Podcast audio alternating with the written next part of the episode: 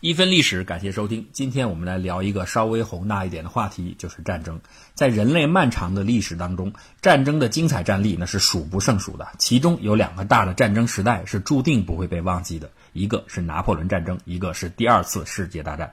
拿破仑系列战争标志着人类历史上凭借个人能力的统帅改变历史进程的结束。第二次世界大战则象征着全方位现代化技术支撑下国家对抗的开始。这两个时代当中，又有两次战斗最具代表意义，那就是1805年在奥斯特利兹发生的三皇会战，和将近一个半世纪之后的1942年在太平洋发生的中途岛海战。前者把拿破仑送上了欧洲之巅，后者把日本带入了毁灭之门。而且颇堪玩味的是，透过重重迷雾和表象，这两次战斗又有着惊人的相似之处。今天我们就为大家聊一下法奥俄的三皇会战和美日的中途岛海战。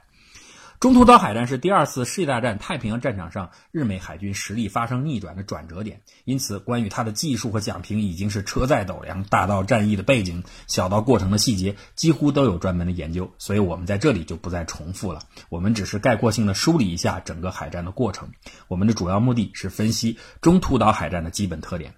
中途岛海战发生的背景是日本海军在1941年底偷袭珍珠港成功，几乎全歼美国太平洋舰队主力，但是却意外的错失了当时不在港口的航母目标。为了彻底摧毁美国海军的航空母舰，珍珠港事件半年后，山本五十六策划了进攻中途岛的海战计划。中途岛恰好位于太平洋上美国本土和日本的中间点，故此以中途为名，就是 Midway。它其实是一个小沙洲，面积不过4.7平方公里，非常小。在夏威夷群岛的西北方向，是美国海军重要的燃油补给基地和夏威夷军港的门户。山本的计划是以日本最强的战列舰和航空母舰组成编队，航母在前，战列舰在后。利用航母编队首先攻击中途岛，此举势必引来停泊在夏威夷的美国航母前来救援。此时就发挥日军航空母舰舰载机航程较远的优势，首先削弱和压制美国航母的防空力量，之后令日军强大的战列舰编队前出到攻击位置，利用远程舰炮彻底摧毁美国海军的航空母舰。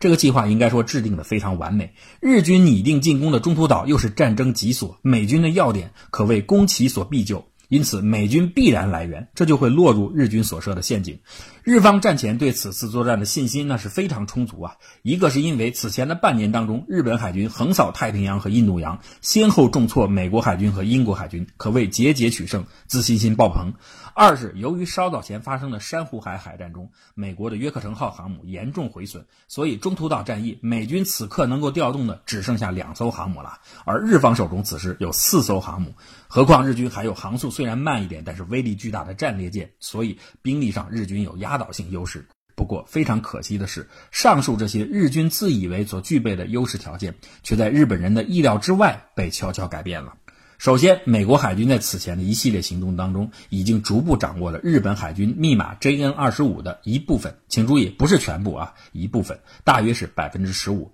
这和笼统的说中途岛的时候，美国人已经破译了日本海军的密码是有巨大偏差的。正因为破译的词汇量有限，所以才有那个著名的故事啊，美国海军需要故意释放一个中途岛海水淡化设备损坏这样的假消息，去试探日本，来验证 AF 代表中途岛。而且破译密码它是需要花费时间的，所以在战场上，日军的电讯其实美军是不能够完全掌握的。实际情况是，海战前美军已经获知了日本即将进攻中途岛的准确意图、时间和地点，但是并不知道它具体的作战计划。不过，即使美军有的这些少量的资讯，已经足够改变整个战争的结局了。美国海军将自己的航空母舰提前布置到了中途岛北侧的海域，一个叫做幸运点的地方，静候从西北而来的日本海军编队。这种以逸待劳的战斗安排，从根本上改变了日本对战役的预期，因为日本一直以为美国的航母要在一天后才能从很远的夏威夷赶到。另外一个重大估计失误，就是对美军参战兵力的估计。珊瑚海海战中，约克城号确实受损严重。按照日方的估计，正常修理至少要几十天，所以无论如何，约克城号也不可能参加此次中途岛海战。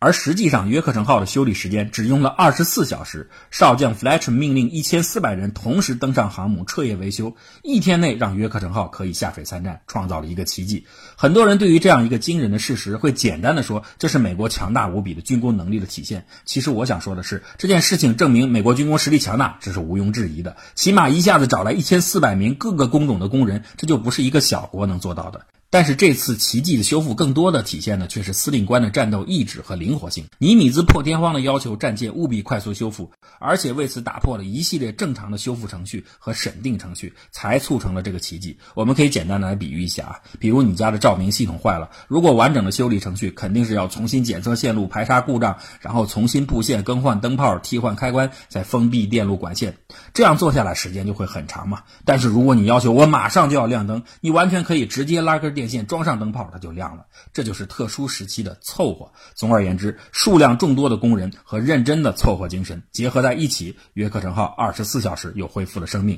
这就让日本海军和美国海军的航母兵力对比从表面上变成了四比三。为什么说是表面上对比呢？因为日本海军的实际航母对比应该是四比四。那这又从哪儿多出一艘航母呢？这个航母就是中途岛本身。美军在获知日军即将进攻的准确意图后，立刻向中途岛增派了将近一百架飞机和部署大量的防空火力，这就让中途岛成为了一艘不会动但也不会沉的美军新航母。实际上，这艘航母在海战中发挥了重大的关键作用。还有一个重要因素是日军的临战指挥体系的低效。很多人在这方面去指责。则南云忠一的战场犹豫导致了日军失败。实际上，这一切主要的责任并不是南云本人，而是日本海军对于这次战役的轻慢和自傲。日本海军从一开始就自认为敌人的行动必然入钩，而没有预先充分的做好敌情的情报收集工作，更没有针对各种可能的意外做出预案，导致日军在进攻中途岛和进攻突然出现的美海军之间熟手两端，混乱迭出。南云本人对战场情况的应对指挥，应该说都属于正常范围。换做别人，也未必就有更好的选择。应该说，南云忠一本人，他的确犯了错误，不过不是在现场指挥，却是跟日本海军司令部一样，太过轻视战前侦察。日本方面只派出了七架侦察飞机搜索整个海面，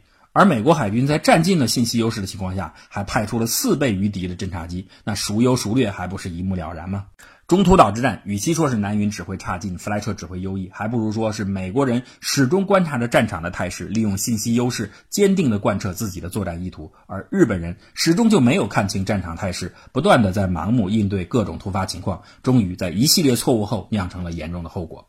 有了以上的认知，中途岛海战的整个过程就很简单了。日本舰队六月四日四点半抵达作战位置，凌晨，南云忠一派出第一波攻击机起飞进攻中途岛，同时命令准备中的第二波战机挂上对舰攻击的鱼雷弹，等待美国海军赶来时将他们一网打尽。南云的指挥没有问题吧？当中途岛美军发现日本军机起飞后，岛上的战机立刻起飞迎战。但是这些战机当中的大多数并不是去阻止日本飞机，他们直奔日军航母，突袭者反而成为了被突袭者。此时中途岛上也不再像珍珠港一样，岛附近没有一艘军舰，也没有停在地面的飞机，等候日军的只有密集的防空炮火。与此同时，美军中途岛的轰炸机已经接近日本航母。由于岛上的美军飞行员很多都是新手，所以刚一接近就被日本航母起飞的战机纷纷击落，日本航母毫发无损。这个时候，日军第一波次攻击机完成进攻后返航，要求南云准备第二波继续攻击中途岛。南云这时候看到的情况是，美国中途岛起飞的攻击飞机是不堪一击的，因此他同意为第二波飞机更换炸弹，准备再次实施对中途岛的空袭。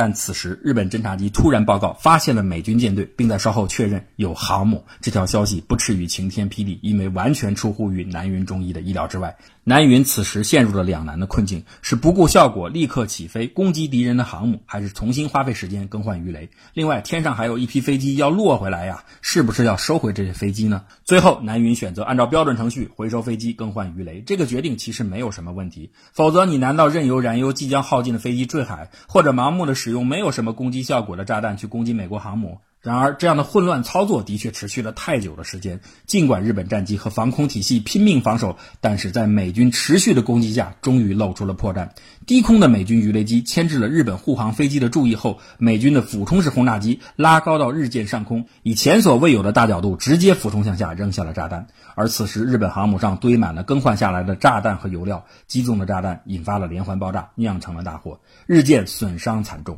俯冲轰炸机的攻击得手是这次战斗的转折点。日军虽然后来也拼命击沉了美国的约克城号航母，但是中途岛一战，最精锐的联合舰队的四艘航母沉没，数百位优秀飞行员死亡，直接导致了日本军国主义走向无可挽回的败局。讲完了中途岛，我们再来看看历史上最富贵的三皇会战。所谓三皇，指的就是法兰西皇帝拿破仑、奥地利皇帝弗朗茨二世和俄罗斯沙皇亚历山大一世。因为战斗发生的地点是一个叫做奥斯特里兹的小村，所以史称奥斯特里兹之战。战役的背景是第三次反法同盟形成后，奥地利和俄罗斯联军在莱贝里希和库图佐夫的分别指挥下进攻法军。然而，奥军却在乌尔姆被法军彻底击溃。狡猾的库图佐夫一看情况不妙，连忙撤退。拿破仑察觉到此时北方的普鲁士有可能参加反法同盟，带来局势的逆转，因此便指挥部队一路紧跟尾随。寻求在普军正式决定参战前和俄奥联军决战。此后，法军虽然顺利地占领了奥地利首都维也纳，但是战场总体的态势